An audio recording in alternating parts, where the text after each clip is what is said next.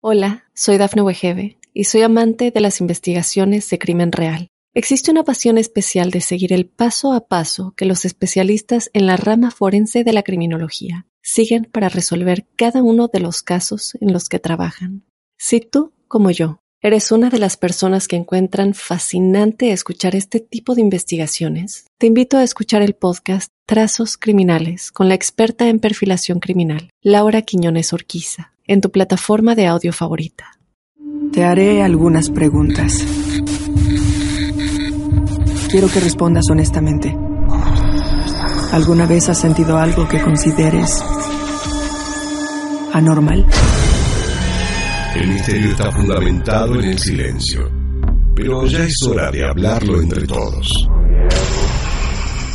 Maldita Radio presenta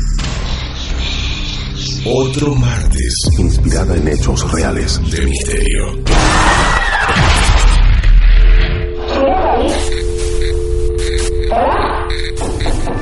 ¿Quieres hablar con alguna de nosotras?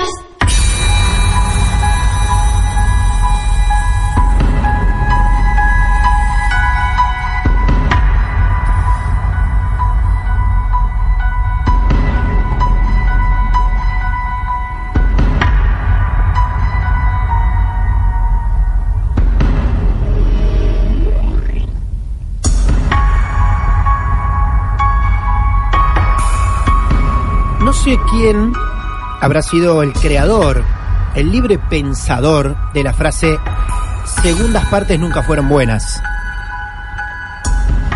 Últimamente el cine le ha pegado una cachetada a esa frase porque nos hemos encontrado con grandes segundas partes. Y quiero traspasar la pantalla grande, meternos en la radio y asegurarles que la segunda parte de la historia de hoy va a ser estupenda, inquietante, aún más que la primera. Estoy seguro de eso. Caro, muy amablemente, se quedó esperando todo este tiempo hasta que por lo menos ustedes vuelvan a poner play. No se movió del teléfono. Ahí estuvo.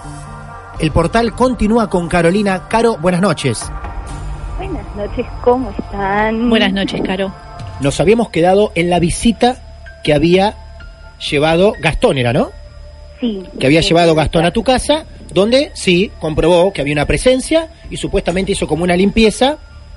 Y durante un tiempo, un mes, las cosas se calmaron. Sí, y me olvidé de contar por los nervios No. dos cosas totalmente importantes de la No. historia. Las pasé muy por alto. No puede ser. Que eh, previo a llamar a Daily, el hecho que es como que detona, Sí, eh, yo en un momento comenté que se enciende la compu sola, sí. Pero antes de que se encienda la compu sola, ah, había sido un día normal, un día, algún, de lunes a viernes, algún día laboral. Eh, con mi mamá trabajábamos en el mismo lugar. Y el uniforme es camisa blanca y pantalón. Sí. La típica, cinco minutos más para despertarse. Yo estaba acostada en la cama con la puerta media entreabierta y mamá ya me venía amenazando, "Car- eh, Carolina, salí de la cama, nos tenemos que ir. Y en un momento de tantas amenazas, yo estaba con los ojos entreabiertos, haciendo mis últimos minutos de fiaca, veo que pasa algo blanco en sentido, o sea, en el pasillo en sentido balcón. Me siento rápido porque pensé que entraba mamá a matarme Claro. y no volvió. Otra No vez. y nadie abrió el balcón. Claro. Así que veo eso blanco. Otra ¿qué vez. pasa? Salgo corriendo de la cama a buscar a mamá y le digo, mamá, ¿vos pasaste? No había pasado ella. Quedó ahí, yo re asustada, no me le despegaba en ningún momento hasta que nos fuimos al trabajo. Cuando estábamos en el camino de em, salir de casa hacia el trabajo, que son 20 minutos como mucho en auto, Sí. a mitad de camino nos llama Gastón. ¿Ustedes volvieron? Pero desesperado. Eh, no. Él escucha que suena algo, él estaba en el baño, escucha que suena algo en uno de los dormitorios y pensó que era el teléfono de él, pero no es mi teléfono. Se va, al dormitorio y encuentra la notebook encendida y abierta. Ah, pará, no. Que yo lo pasé por No. alto, pero no, es un hecho importante en No, la no, historia. no. Claro, claro. A raíz de ese hecho es que llamamos a Bailey. Y el otro detalle muy importante que me olvidé es que cuando Bailey le pide a esta nena que se vaya, que no pertenecía a este plano, establece una charla con la nena. Ah, eso es vital también. Claro, Sí, es muy importante. claro. Eh, en la charla la nena le dice que está perdida, que no encuentra a su mamá. Que no encuentra a su mamá. Exacto. Y ahí es donde todos enlazamos de que la nena, ¿por qué estaba acá? Porque la nena, ¿qué hace? Adopta a mi mamá como suya porque no la encuentra.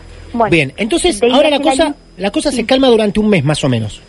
Exacto, se Bien. calma todo durante un mes hasta que eh, empieza la actividad de nuevo. Eh, por ejemplo, a Dani, eh, mi hermana, Sí. le la agarran del pelo, la tironean del pelo. Ah, ¿en serio? Sí, pues no sé cómo se lo aguantó, yo Sí. había gritado. Pero sí, le, le- le pasó eso y también una vez Sí. que ella es- se despierta a mitad de la noche, va al baño. En, ese, en esa etapa yo ya dejé de vivir eh, con ellos. Por ende, ella cuando venía a visitar a su papá quedaba sola, yo no estaba. Claro. Se va al baño a más o menos a mitad de la noche y ve un gato negro en el living. Nosotros teníamos a Spam, que era un gatito blanco, pero no teníamos un gato negro. Prende todas las luces, se lo pone a buscar, no lo encuentra. Cosas raras, que bueno, ya de las cosas que pasaban, una más, una menos. Pero bueno, eso es algo sencillo. El tema es que se empieza a activar cada vez un poquito más la situación y una más las situaciones puntuales que hubo para que llegue otra persona a tratar de limpiar la casa es que mi mamá estaba leyendo un libro en su cuarto y Gastón estaba en el que era mi cuarto jugando a la play. Eh, y empiezan a escuchar, como les contaba, las puertas de los dormitorios están enfrentadas, ellos se podían ver, entonces dialogaban. Y entre ellos se dicen, ¿estás escuchando? Mi mamá, sí, dice.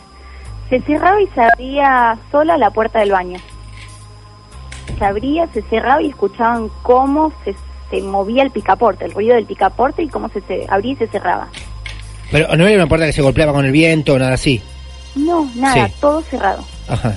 todo cerrado. El Gastón se levanta a ver, como diciendo, bueno, ya está, hay algo.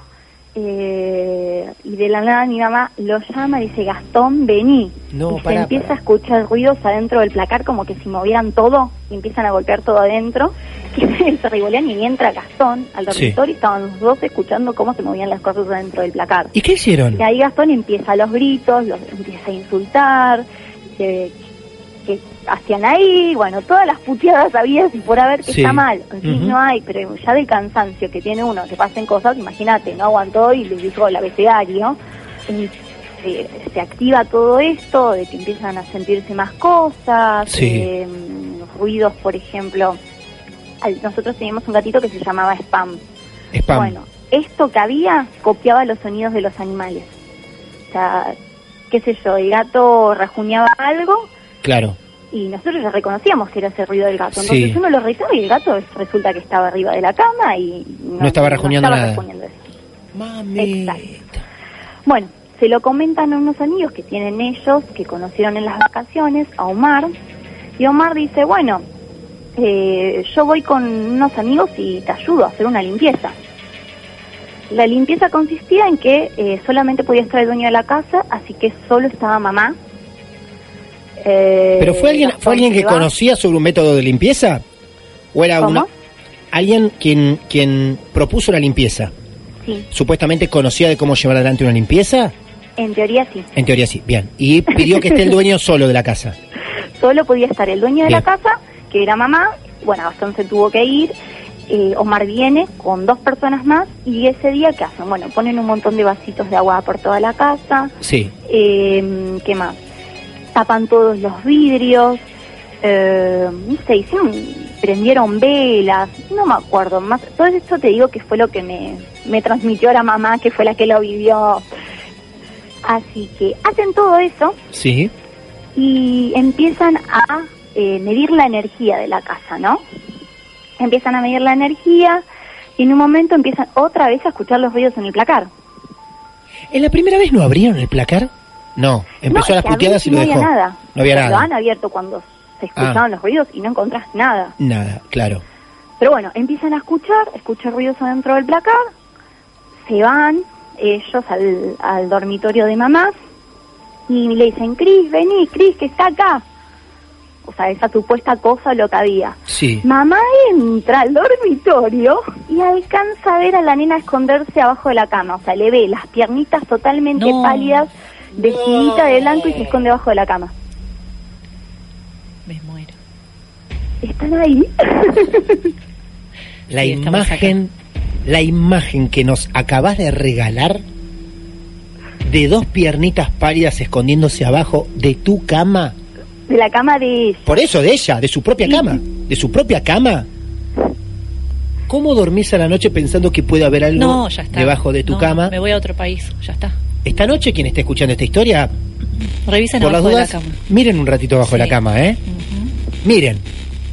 Con las expectativas de decir, puede haber algo. Y cierren los placares también. Y entonces, Bueno, mamá la ve y pega el grito, ¡está abajo de la cama! Listo, empiezan a hacer la limpieza, la tienen como acorralada, si la quieren decir así, sí, y ahí eh, la nena no se quiere ir, obviamente, ya la trataron de sacar una vez, segunda vez, no Claro. quiere irse porque ella estaba aferrada a mamá, Claro. porque la- como estaba perdida consideraba que su mamá era ella. Mamá se desvanece. ¿Qué pasa? La explicación de que mamá se desvanece es que la nena no se quería ir, entonces le empieza a chupar toda la energía a mamá y hace que se desmaye. qué situación. bueno, hacen toda la limpieza, Sí, la sacan a la nena, mamá vuelve a su normalidad sí. y eh, durante dos meses Bueno, cesa todo. bueno. ¿Vos no estabas viviendo en esa casa? ¿Estaba viviendo tu mamá con Gastón? Exacto. Sí, bien, perfecto. Pero bueno, pasan dos meses, otra vez empiezan los episodios, pero con el agravante que yo estoy embarazada. Entonces, cada vez que vengo de visita, la actividad comienza. Entonces, eh, se empieza a poner intensa. Bueno, de las, las puertas de los dormitorios querías entrar y a veces te giraban en falso y no se te abrían, y golpeabas y golpeabas y no se abrían, y después de un rato se destrababan solas, como si nada, Ajá. por ejemplo. ¿A vos nunca te agrede? Hasta ahora, lo que nos contaste. Nunca llega a agredirte. Casi, estamos a punto. Ah, ok. Uy, Dios. Eh, bueno, cuando estaba embarazada me empiezan a pasar, el gato transmuta energía. Entonces, en todo el embarazo, el gato, no sé, sabe, no sabe, se la pasó conmigo cada vez que venía. Era una cuestión de que me recontra cuidaba. Hay una situación muy puntual en la que me quedo a dormir. Yo dormía en lo que es mi cuarto, y mi cuarto, como les he contado, el cuarto después de la armonía. Y me estaba durmiendo en el sillón y a mitad de la madrugada me despierto, así, no abro los ojos y empiezo a escuchar, el gato estaba dormido al lado mío, o sea, estaba tocándome la panza. Y empiezo a escuchar ruidos, porque el piso es de madera, de mm, tipo un zapato, un mocasín. Tac, tac, tac, tac. Y que se iba acercando desde la puerta de mi dormitorio hacia mí. Intentabas no mirar. Nunca abrí No. los ojos. Claro, es exactamente hay que hacer eso. valentía. Nunca hay que abrir los ojos. No. Claro. Bien. Porque hasta ahí, bueno, estoy alucinando, estoy media dormida. El gato hace y ataca en dirección de donde venían los mocasines. Pega el salto y ataca. O sea, Sí, no lo estaba sí. escuchando yo sola, había algo. Y ahí es como que los pasos no avanzaron más. No, desaparecieron, se dejaron de escuchar por completo. Sí. Yo, el ataque de miedo que tenía, me tapé con las sábanas. Cuando pasa eso, el gato se vuelve a acercar a mí. La panza la tenía dura de los nervios. Sí, claro. Y hasta que me relajé, el gato se quedó apoyando sus patitas en mi panza hasta que la nena se empezó a mover. Mi hija. Catalina es tu hija. Catalina es mi hija, sí. Ok. Nace Cata Sí. y una de las agresiones más puntuales fue que estábamos, ella muy bebita, estábamos en el cuarto de mi mamá, charlando con mi mamá sentada en, en la cama y Cata estaba sobre la cama. No me acuerdo si me levanto, cómo fue la cuestión que yo quedo abajo con mamá de la ventana que da hacia el balcón y se nos cae encima el taparrollo de, No. de la ventana. Un taparrollo que no les puedo explicar de la forma en la que estaba murado. Era imposible Claro. que se salga directamente desplomado encima. Eso es preocupante. ¿eh? Ahí, Ahí ya no nos jode. ¿eh? preocupamos Sí. bastante. Y ¿qué pasa? Hablan con otra amiga de mamá que les cuentan, che, me está pasando esto. Ya trataron de sacarlo varias veces y sigue apareciendo. Y otro dato que me olvidé de decir, que es el tema del portal. Cuando hace la limpieza Omar, eh, revisa toda la energía y eso fue después del placar, eh, encuentran que en mi dormitorio Sí. había tanta energía que al parecer el portal está ahí. Pará. es un portal pará. puede entrar y salir energía. Ahí está. O sea, en la segunda limpieza te hablan que hay en tu habitación un portal abierto. Exacto, que hay un portal Ajá. abierto. Sí. Eh, bueno, ellos la trataron de sacar, nos pasó todo esto con la agresión de- eh, durante el embarazo y después del embarazo. y ¿Te ahí explicó, ¿Te explicó cómo se abrió ese portal? ¿O quién lo abrió? ¿O algo? La verdad que no, no, no nos explicaron. Ah. No, no teníamos idea. Igual por deducciones es, ¿cómo explicarles? Es un departamento, pero es un departamento con una cons- construcción vieja. Sí. En sentido, tiene hoy una puerta que da a la avenida, vos cruzas esa puerta y de un costado tenés un local a la calle. Pasás todo un pasillo, tenés dos departamentos abajo, subís un mini patiecito, subís las escaleras y hay dos departamentos más. Pero bueno, con el paso del tiempo y con vecinos, porque se alquila el, el departamento que está al lado nuestro, eh, uno de los vecinos con los que tuvimos más confianza nos han contado que también ellos pasaron muchas cosas. Así que no creo que el portal sea solo en mi dormitorio. Para mí, todo lo que es la construcción tiene un portal, porque a Ah. los vecinos se les abría la puerta de la casa También. sola y les pasaron muchas cosas. Pasa todo eso durante el embarazo, cuando Nace. la tengo a Cata, Sí. y que se lo comenta a mi mamá, una amiga de ella, que es evangelista. Le dice, Gaby, me está pasando tal cosa, que qué sé yo, y como ella es muy creyente, y eh, los evangelistas, por lo que nos contaba, ellas creen en que existe un diablo, existe un mal, eh, creen en eh, rezar o en tienen determinadas palabras o canciones que hacen como una limpieza de esto, ¿no? La verdad que Gaby dio bastante resultado por un tiempito, hasta que ahora seguramente les voy a pasar en primera persona a mi mamá Mi No, mamá se manda- me muero. la Sí. cagada, porque Ah, no tiene otra no. palabra. Bueno, atención. Vamos a conocer a la mamá de Caro. ¿Cómo se llama tu mamá, Caro? Cristina, Cristina. Vamos a conocer a Cristina. ¿Cómo Hola, ¿qué tal? ¿Cómo andás? muy bien.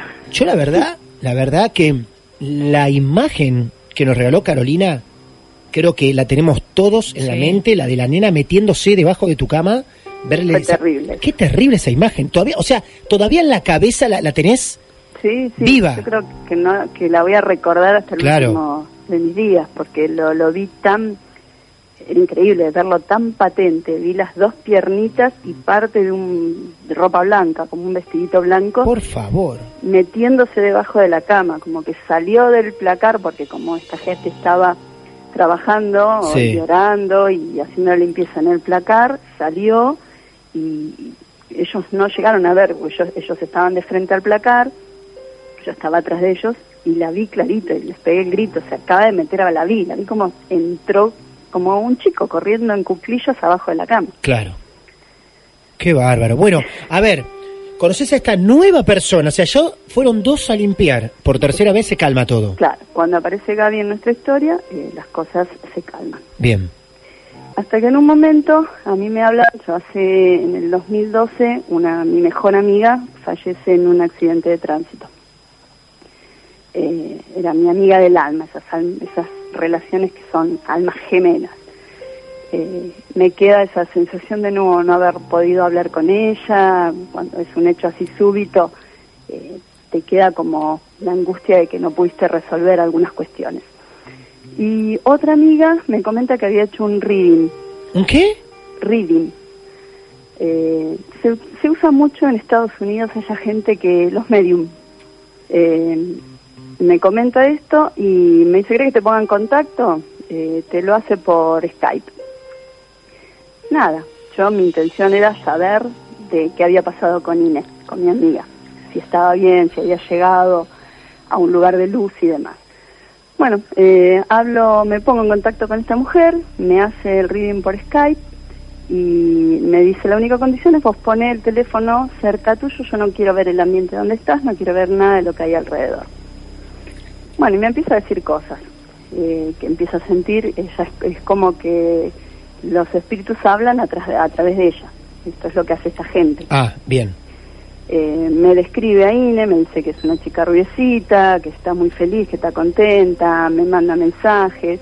En un momento me dice, a tu izquierda hay una mesa de luz, de, eh, una mesita, es una mesa de luz. Me empieza a describir Sí, eh, las cosas que había en el cuarto. bien, Me sí. dice, a tu derecha hay una imagen eh, muy fuerte, una imagen, tenés una estatua, un santo, y es en realidad una estatuita de Quan Yin que usan los metafísicos y que es verdad estaba en la mesa de luz. Eh, a todo esto, eh, Andrea, eh, la chica que me hace el reading, vive en Estados Unidos, en Carolina del Norte.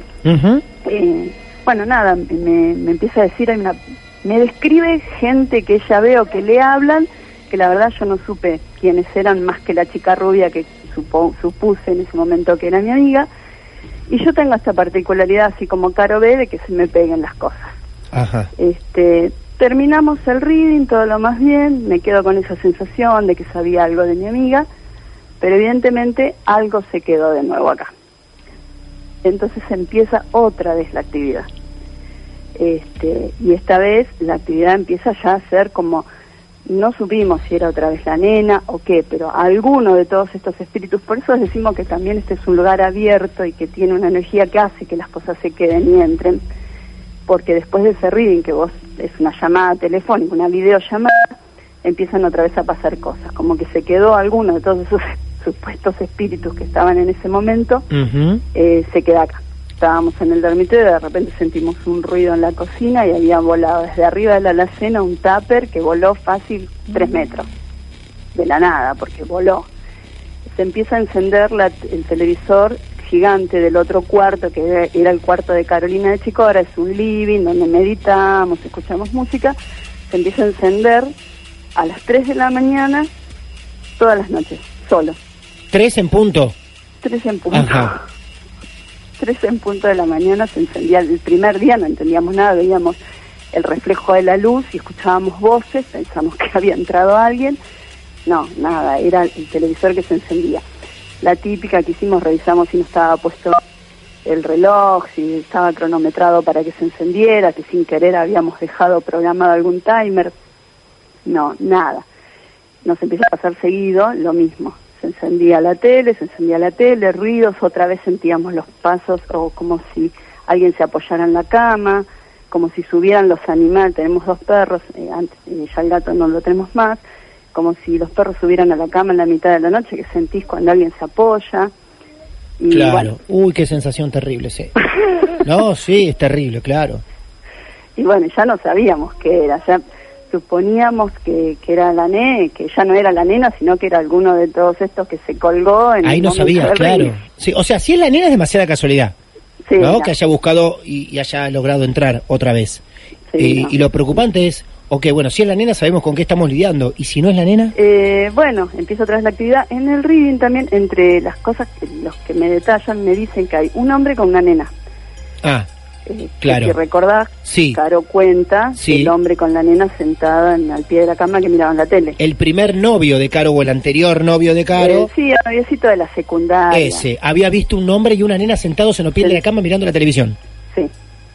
Y eh, cuando me hacen el reading, me vuelven a mencionar el hombre con la nena. Otra vez. Pero bueno, no sé si sería el mismo hombre, la Ah, misma pero, nena. eh, eh, claro, la nena te la mencionan. También una nena, claro. Estaba.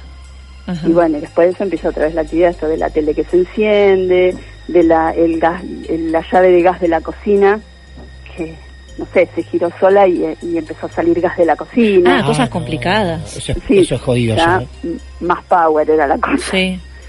Y bueno, ahí en esa oportunidad volvemos a hablar otra vez con Gaby, que nos dice, cuando te pase no importa la hora que sea, 2 de la mañana, 4 de la mañana, vos me llamás, yo duermo con el celular al lado, el día que te pase, me llamás a la hora que te pase.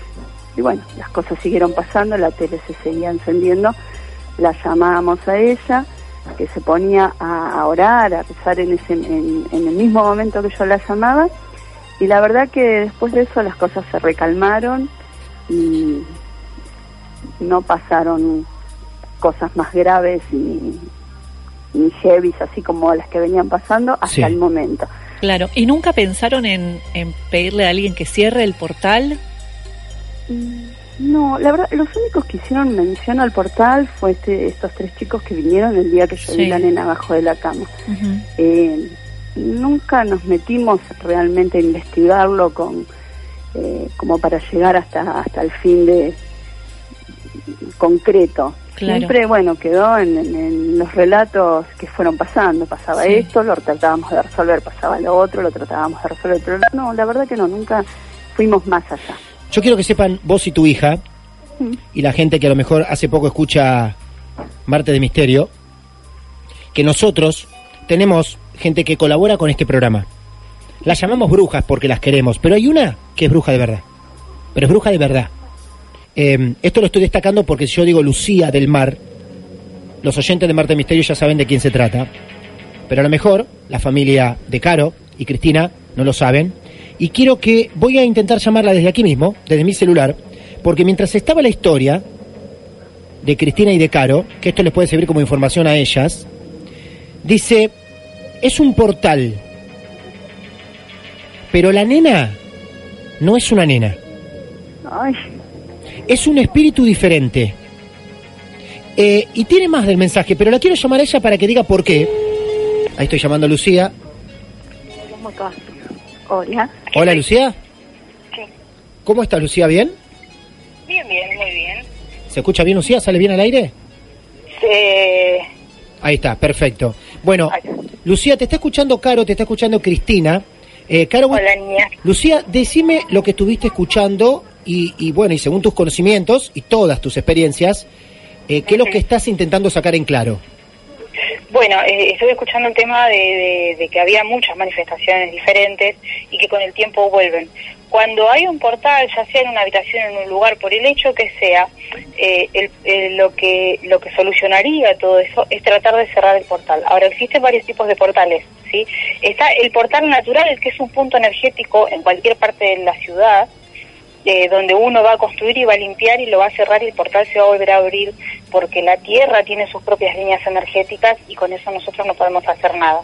Están los portales que se abren cuando eh, hay trabajos, por ejemplo, gente que trabaja en la brujería como yo, ustedes saben que yo tengo uno acá en casa, eh, que está perfectamente controlado, hay gente que no lo sabe controlar, hay gente que hace porque ve cosas en internet y lo quiere hacer y se termina encontrando con algo mucho más grande de lo que puede manejar.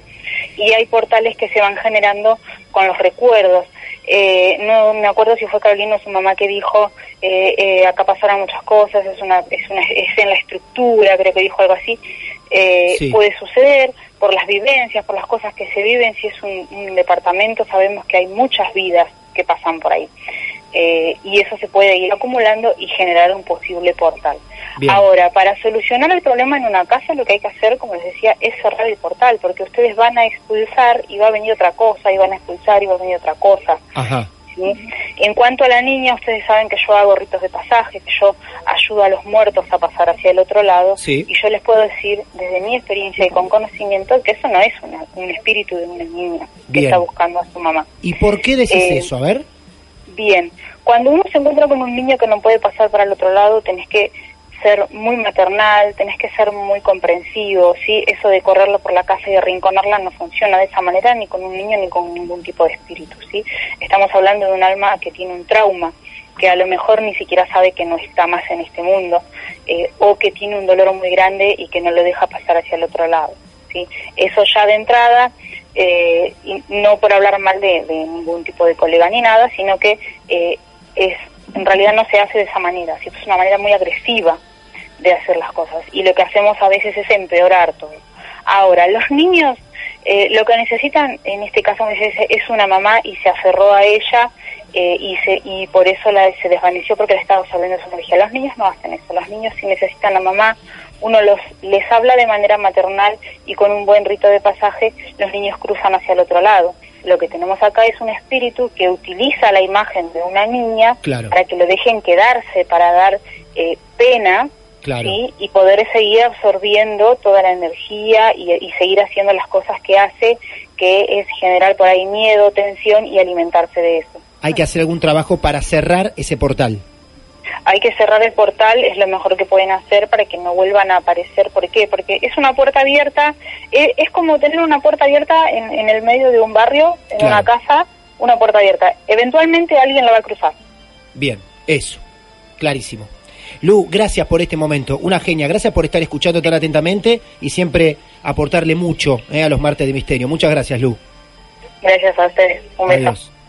Caro, ¿estás ahí? Chicos, hoy tengo que dormir acá. bueno, pero pará, hace rato que no pasa nada. Lo no, que no, porque recién, como lo, lo tenemos todo asumido, el primero de mayo, o sea, hace días, es, nos de, me quedé a dormir acá. Eh, me levanto temprano con mamá, eso de las nueve, ocho y media, nueve de la mañana, y nos vamos a la cocina a desayunar. Cata claro. se queda con Gastón en la cama de ella.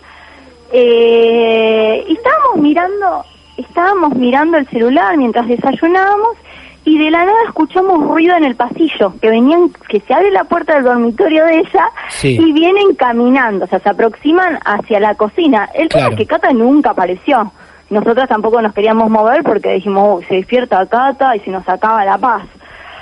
Y, y quedó, pero después, más tarde, cuando se despierta Gastón, Gastón nos dice que escuchó que se abrió la puerta, que se cerró, escuchó Claro. los pasos, pero Cata estaba dormida y él estaba en la cama. Así Claro, que siguen hoy pasando no sé cómo voy a dormir. Gracias a vos, de verdad. Bueno, chicos, muchas gracias por placer. escucharnos a Qué todos. Sí. gracias por comunicarse con Lucía. Por favor. Muchas gracias, de verdad familia, y quizá nos encontremos muy pronto. Un beso grande a todos. Un beso grande a todos y muchas gracias. Un beso. Caro. Hasta Adiós. la próxima.